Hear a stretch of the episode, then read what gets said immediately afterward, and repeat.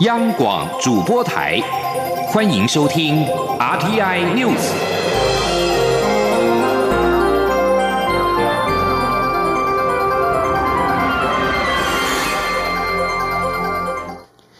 各位好，我是李自立，欢迎收听这一节央广主播台提供给您的 RTI News。台美二十六号刚刚宣布签署设立海巡工作小组，了解备忘录。在晚间就有二十架共机侵扰台湾防空识别区，创下国防部统计以来最多架次的一次。对此，总统府发言人张敦涵今天表示，北京方面单方面的军事挑衅，无助于区域和平的稳定，更不会得到台湾人民的支持。张敦涵强调，台湾会持续的跟理念相近国家合作，维持区域的和平稳定、繁荣和发展。记者王威婷的报道。台湾和美国二十六号刚宣布签署设立海巡工作小组了解备忘录，晚间就有二十架共机侵扰台湾西南和东南方防空识别区，创下国防部公布以来架次最多的纪录。总统府发言人张敦涵二十七号受访时表示，国军与国安单位都有完整掌握与应处，确保台海和平，请国人放心。张敦涵表示，中国片面军事挑衅，无助区域和平稳定，更不会。会得到台湾人民的支持，张敦涵说：“那台湾跟呃区域周边理念相近的国家共同合作，都是为了维护呃台海跟区域的和平稳定哦。那中国呃北京当局单方面呃片面的军事的挑衅的行为哦，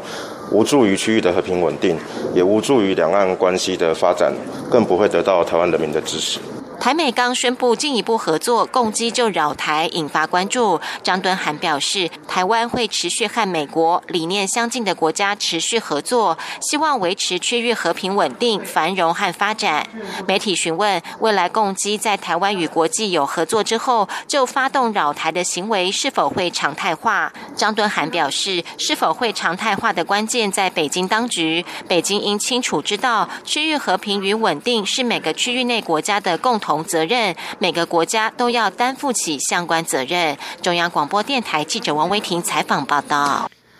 另外，针对新疆棉花人权问题引发的关注，多位艺人宣布与反对新疆棉的品牌解约。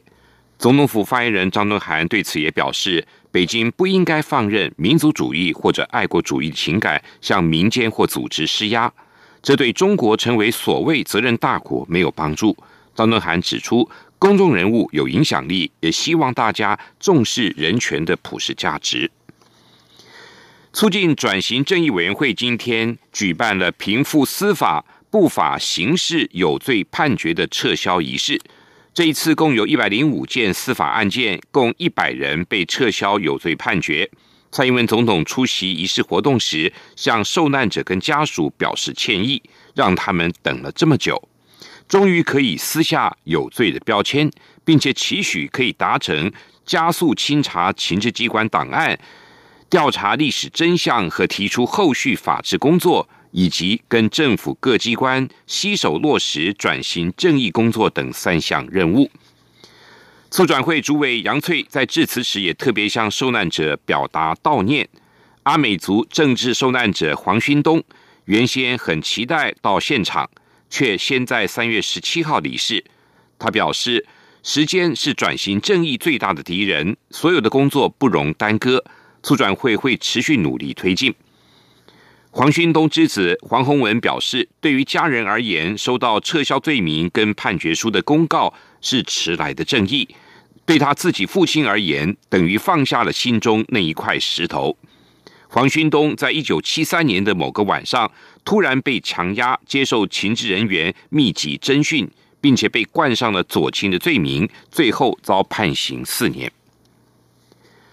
国内本周开打 A Z COVID-19 疫苗，中央流行疫情指挥中心今天表示，累计到二十六号为止，全台已经有九千两百三十二人接种了 A Z 疫苗的第一剂，不良的反应累计有二十七件。大约是百分之零点三，其中严重不良的有五件，四件是二十六号新增加的。记者林永清的报道。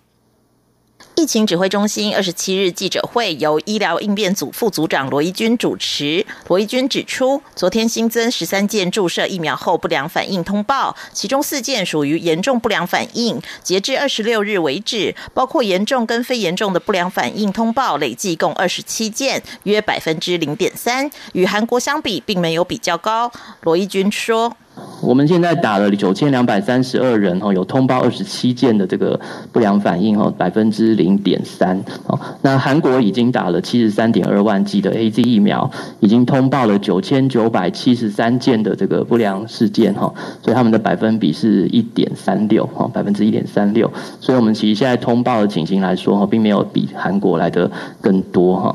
罗义军指出，昨天新增的四例严重不良个案，有三例比较像是过敏或类过敏反应，其中一位接种当天腹部前胸出现红疹，有呼吸急促、心跳到一百一十下以及疑似过敏反应。第二位接种当晚发烧、畏寒、呼吸急促，隔天住院观察打点滴，像是类过敏反应。第三位是二十二日接种，二十五日仍有持续发烧、注射部位疼痛及呼吸急促症状，就医安排住院观察。此例是在施打疫苗后第三天仍持续发烧。据 V Watch 统计，接种完三天仍然发烧的比例只有百分之八点三，并不常见，但确实会发生。第四位本身有心律不整及昏厥病史，二十五日施打疫苗，隔天早上有疲倦感，上班过程出现晕厥，十多分钟后恢复，住院观察一晚后，今早已出院。A Z 疫苗昨天接种人数为两千一百三十六人，是开打以来人数最高的一天。罗伊军表示，主要是因为昨天增加十五家医院提供施打服务，总计有接种疫苗服务的医疗院所已有八十七家，已配送五万七千九百剂。媒体问到我国是否会跟进泰国采购交生疫苗，罗义军指出，交生疫苗也是可以向卫福部食药署申请许可的疫苗，只需接种一剂，保护力可达百分之六十六。但交生疫苗现在仅提供给 COVAX，我方将视状况向 COVAX 购买。央广记者林永清采访报道。另外，台湾今天新增七例境外引入 COVID-19 的确定病例，五例自印尼入境，美国跟菲律宾各一例。国际环境保护运动“地球一小时”今天晚间登场，台电表示，台电大楼将和总统府以及台北一零一等指标建筑物在今天晚上的八点三十分到九点三十分关灯，邀请民众一同响应。澳洲雪梨自二零零七年发起“地球一小时”的国际环保运动，利用每年三月的最后一个周六的晚间关灯，呼吁大众正视气候变迁的议题。至今，全球累计一百九十个国家区域，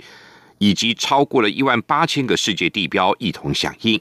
台湾自二零一零年起响应“地球一小时”活动，至今持续超过十年，累积的节电近九十万度。去年全台的节电量约十二万度，等同减少超过六十公吨二氧化碳的排放量，减少了一点六万个家庭八小时的冷气空调和种植了超过五千八百棵的树木。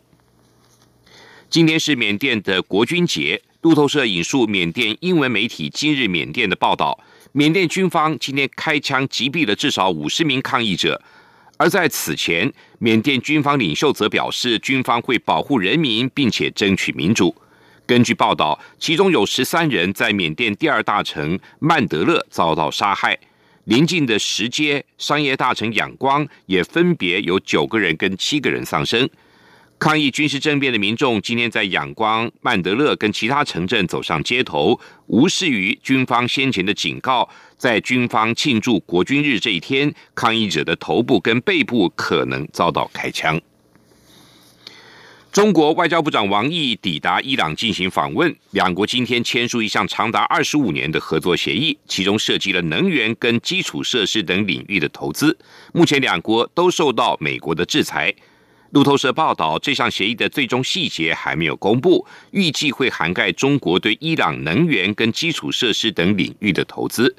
中国是伊朗最重要的贸易伙伴跟长期盟友。二零一六年，中国同意在未来十年内让双边的贸易额提高十倍以上，达到六千亿美元。伊朗外交部发言人哈蒂博扎德向国营电视台表示，这项协议将包括政治、战略跟经济等内容。这份文件对于深化双方关系非常有效。以上新闻由李自力编辑